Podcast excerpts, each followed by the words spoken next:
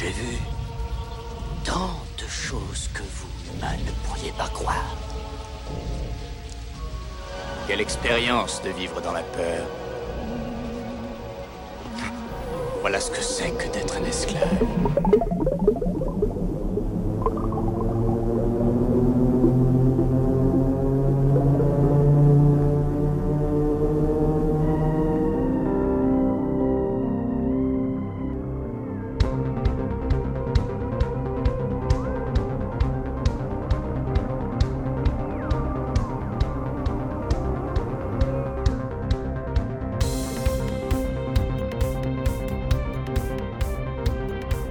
Salut les galactichous Ah ouais, c'est comme ça que j'appelle nos auditoristes curieux qui viennent s'égarer dans notre labyrinthe de podcasts pop culture.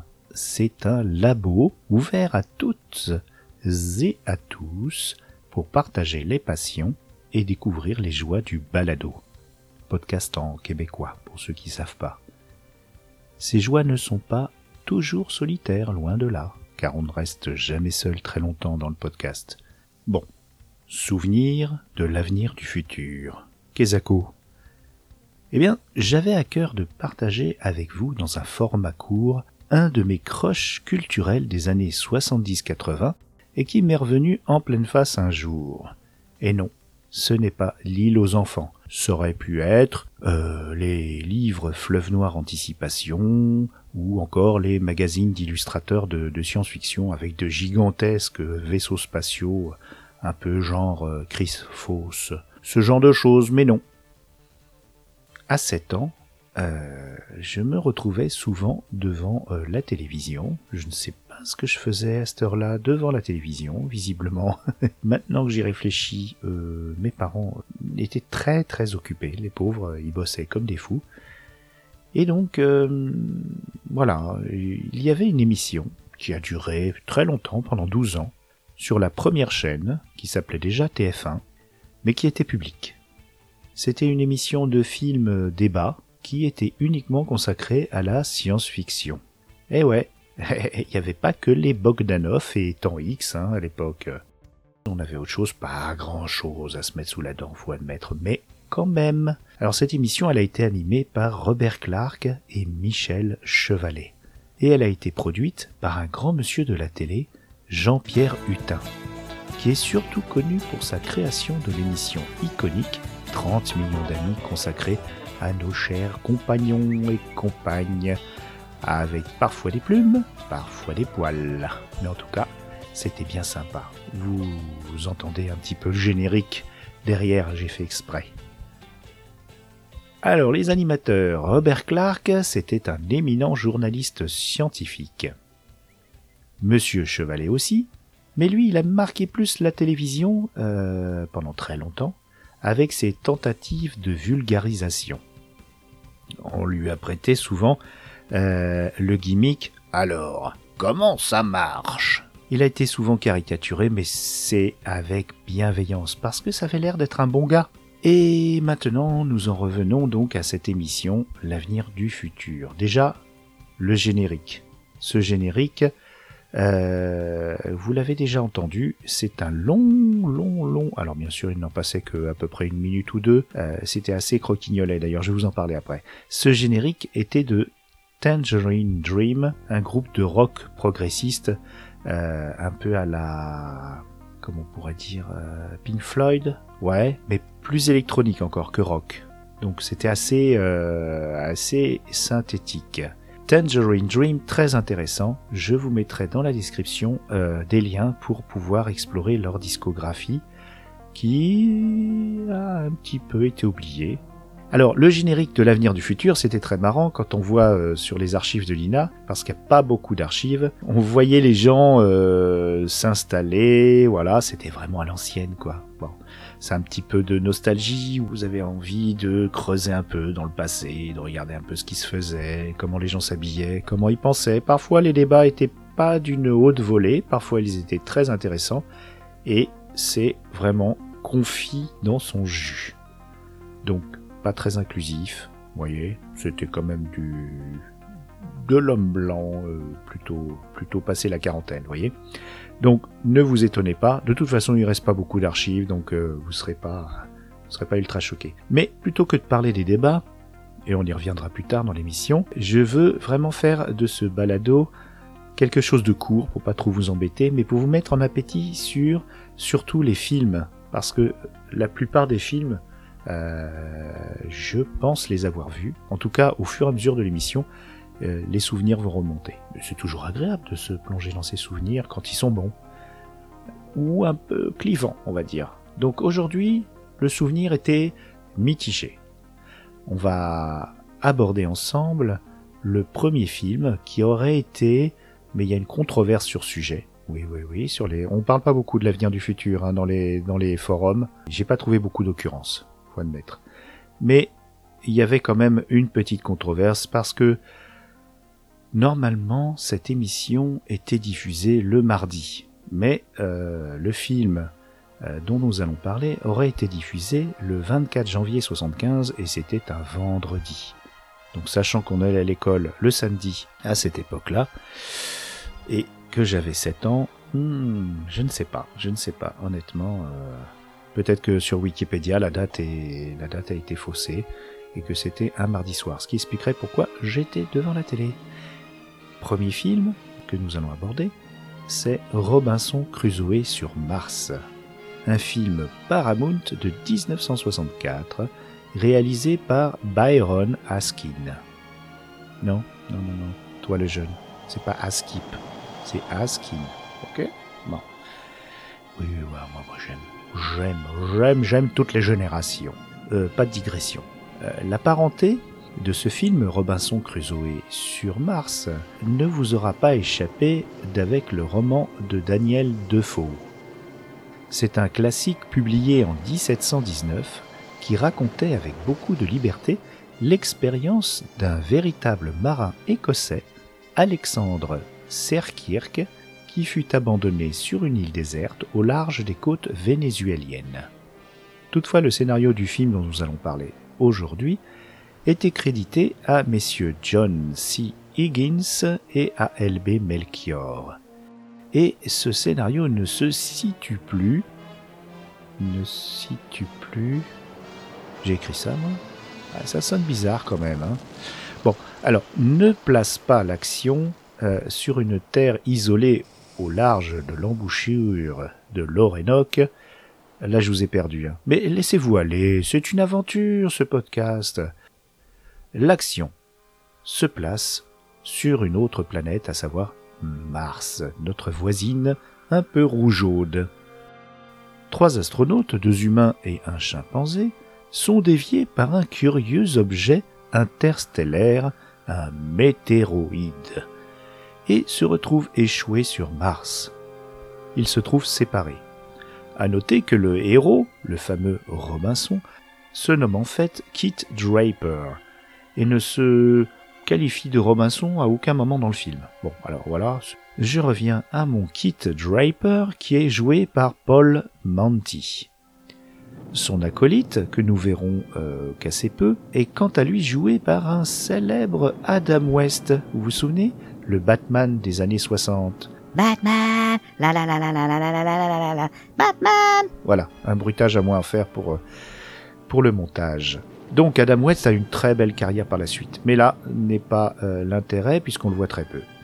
Par contre, le chimpanzé nommé Mona était joué par Barney the Woolly Monkey. On le voit beaucoup plus, et il est même un des personnages importants, car, pas de spoiler, je vous dis pas de spoiler, parce que je voudrais vraiment que vous puissiez regarder ce film, avec bienveillance bien sûr, compte tenu de son âge et du contexte.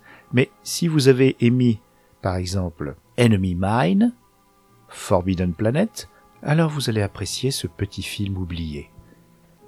Je vous mets la ref pour cela dans les notes de l'émission, a priori on peut le regarder en entier sur Internet. Parlons euh, des effets spéciaux, puisque c'est un film de science-fiction, euh, ambitieux, puisqu'il envoie des personnages sur une autre planète ils étaient plutôt bien faits dans l'ensemble, à part euh, le crash de la fusée. Là, on est plutôt au niveau, euh, même en dessous, euh, des Thunderbirds. Hein, ça fait vraiment petite maquette mais minuscule. Mais sinon, le reste euh, était intéressant. Notamment, euh, je mettrais plutôt euh, le, le- point central sur les décors. Ils ont été très rehaussés par des prises de vue euh, dans un endroit magique, la vallée de la mort, et plus particulièrement un endroit iconique qui s'appelle Zabriskie Point. J'ai eu la chance d'y aller plusieurs fois, et je vous garantis que vous avez le sentiment là-bas d'avoir foulé le sol de Mars, surtout au lever du soleil. De plus, les décors euh, peints, rajoutés, les matte painting, ont été réalisés par Albert Whitlock, un artiste anglais trois fois oscarisé. Il a eu une carrière impeccable, et un de ses derniers travaux a été sur The Thing de John Carpenter, notamment le moment de la découverte du vaisseau alien, bien que on peut quand même noter une grosse mésentente entre Big John et lui ayant euh, alimenté une infertile polémique. On notera toutefois son travail sur la série originale Star Trek, également plus proche du film dont nous parlons aujourd'hui. Dans le film, vous reconnaîtrez peut-être des vaisseaux comme étant très proches de ceux du film La guerre des mondes de 1953, aussi réalisé par Byron Askin. Normal, ce sont quasiment les mêmes. Tiens, c'est le moment de parler du réalisateur. Il a eu une longue carrière, il a débuté comme caméraman de 1922 à 1935. Puis il a œuvré comme réalisateur et artisan d'effets spéciaux jusqu'en 1968. En science-fiction, on compte parmi ses films les deux bobines précitées, mais aussi Conquest of Space et From Earth Dans le film dont nous parlons, Robinson Crusoe, sur Mars, il a mis les mains dans le cambouis des effets spéciaux. À noter aussi qu'il a coproduit le fameux pilote de Star Trek The Cage et qu'il a réalisé plusieurs épisodes de la série trop souvent relégués derrière Twilight Zone, mais tout aussi, voire plus intéressante, The Outer Limits, au-delà du réel en France. Et il a dirigé un des épisodes les plus emblématiques, un de mes préférés, Demon with Glass Hand, en 1964. Je sais, c'est beaucoup d'infos, mais c'est pour vous mettre en appétit, pour vous montrer quand même que c'est pas un rigolo. En tout cas, le pitch du film, comme vous l'avez vu, c'est la survie improbable, j'en conviens, d'un ou deux humains sur Mars sans graines de patate et d'un singe sans banane. On y parle beaucoup de survie, normale pour un Robinson Crusoe isolé sur une terre hostile, mais également de l'éruption d'extraterrestres esclavagistes et d'un fugitif avec un nom de fin de semaine. Du coup, on s'y attache tout de suite. Tout le monde aime le vendredi, non? Il est joué par un certain Victor Lindin, et on peut dire qu'à un N près, on frisait l'anecdote. Mais non. Pour l'anecdote, il faut aller sur la chanson. Ce fameux Victor a enregistré une chanson, Robinson Crusoe sur Mars, que je ne résiste pas de vous livrer en fin d'épisode en intégrale. Un peu de country folk ne vous fera pas de mal. Bon, le film a bien été reçu par la critique, mais malheureusement pas par le public. Ça a été, on peut le dire, un four, et il a coûté un peu d'argent à la production Paramount. Il faut dire qu'à l'époque, les vrais astronautes s'apprêtaient à mettre les pieds où? Dans la Lune. Et ça passionnait plus les foules.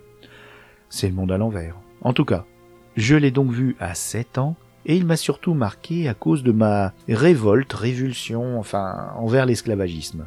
Je me demande encore ce que je faisais debout à cette heure-là. Mais je n'ai pas vu le débat qui a suivi. Alors, j'inaugure une très malhonnête reconstitution de celui-ci.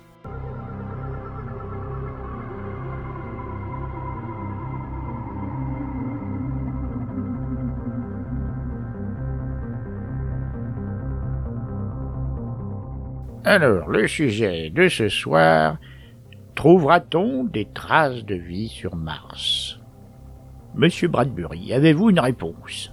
I'm Ray Bradbury, but you're very curious, aren't you, to find out Incontestablement. Les conditions de vie étaient réunies sur cet astre mort, mais la poésie crépusculaire de celle-ci risque de nous échapper encore longtemps. Les braquettes. Dans votre grande épopée du Grand Livre de Mars, vous évoquez, comme Edgaris Burroughs, une Mars foisonnante de vie. Pensez-vous que nous en retrouverons des traces lors de notre venue prochaine euh, sur ce sol? And uh, Mon petit bonhomme, c'est pas demain la veille. Nous avons passé trois jours sur la Lune en 72 et basta. Mais Mars n'est pas encore à notre portée. Alors, nous, les créatrices et créateurs, avons le champ libre pour nos aventures. On verra bien quand les robots pleuveront sur cette pauvre boule rouge mal aimée depuis H.G. Wells.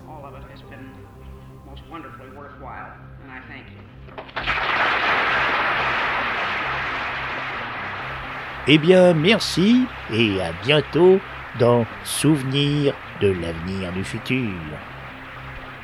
À bientôt les Galactichous. Ciao ciao.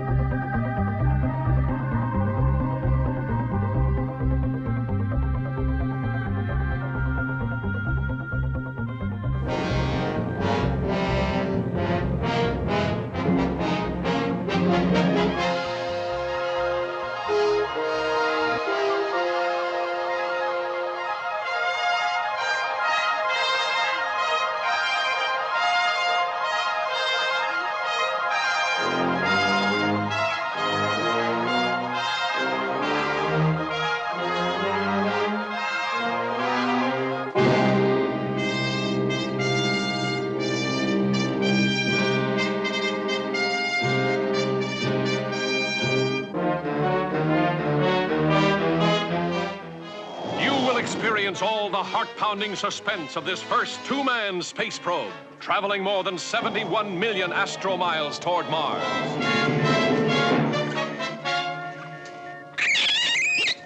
Here are all the unexpected terrors of outer space. Unidentified flying mass. Dead ahead. Collision course. Fire main retros. Firing main retros.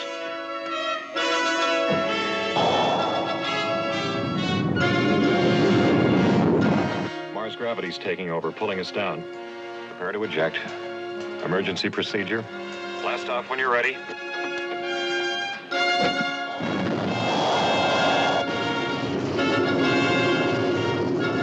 The scorching surface of the fire swamp that is Mars.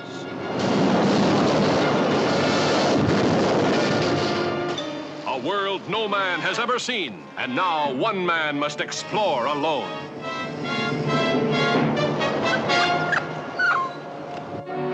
Temporary home is found. How long can a man stay alive? Now, my two most difficult problems are air and water. I have, with what's left in my tank and one reserve cylinder, enough oxygen for, oh, about 60 hours. Of course, once my air gives out, water won't matter. no air to breathe. But suddenly, an unexpected source of oxygen. The life giving miracle of the yellow stones that burn like coal. Here is a modern Robinson Crusoe struggling for survival in a cruel environment. Finding water. Discovering a source of nourishment. But unable to lick the most terrifying problem of all. You gotta face the reality of being alone forever. The devastating laser beams with which spacemen from the constellation Orion excavate the rare minerals of Mars. The escaping slave worker who becomes a modern man Friday. The storm of burning ashes whose fury descends on Mars.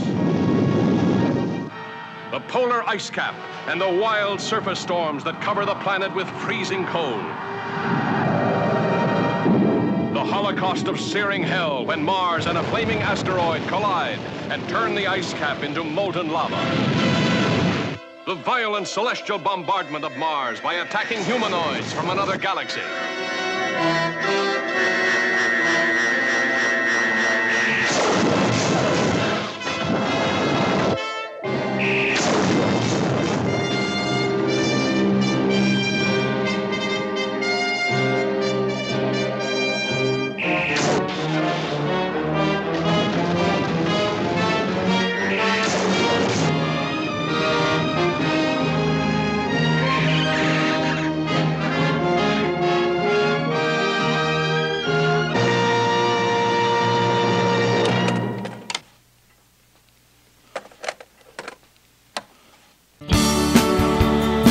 Was a little boy, my daddy took me to a science fiction movie.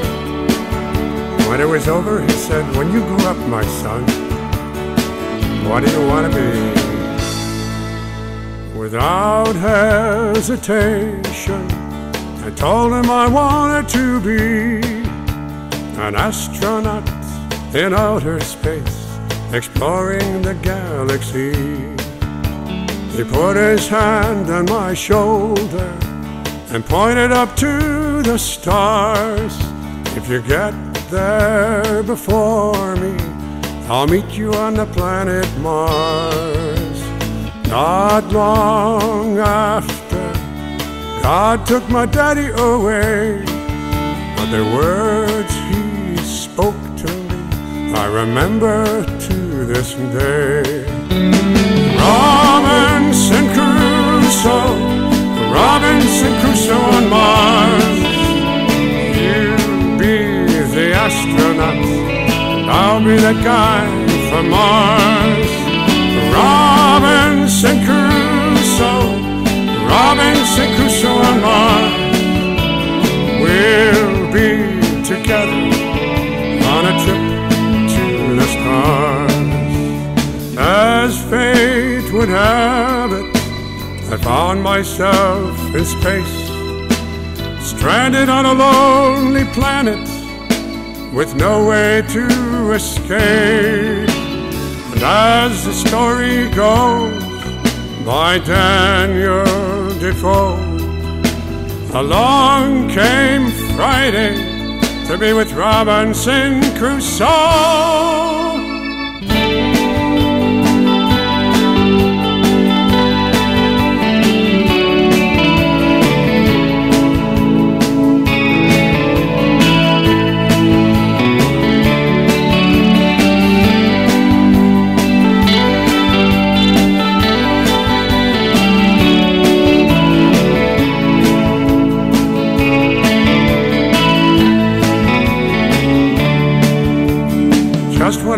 Thought we would die, a rescue ship flashed by to save Friday and me and our pal, the woolly monkey. Now that I'm back on Earth, I look up into the sky and remember my daddy's words, and I know he really didn't die. Robinson Crusoe, Robinson Crusoe on Mars. You be the astronaut, I'll be the guy from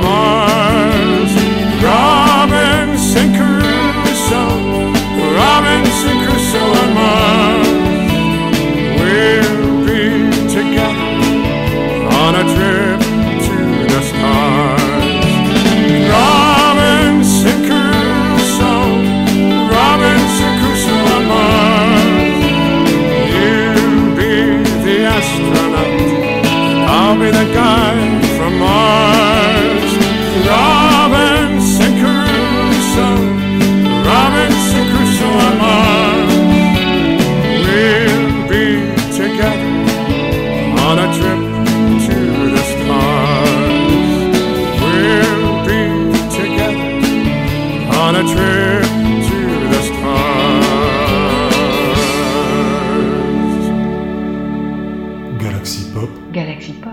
Galaxy Pop. Galaxy Pop.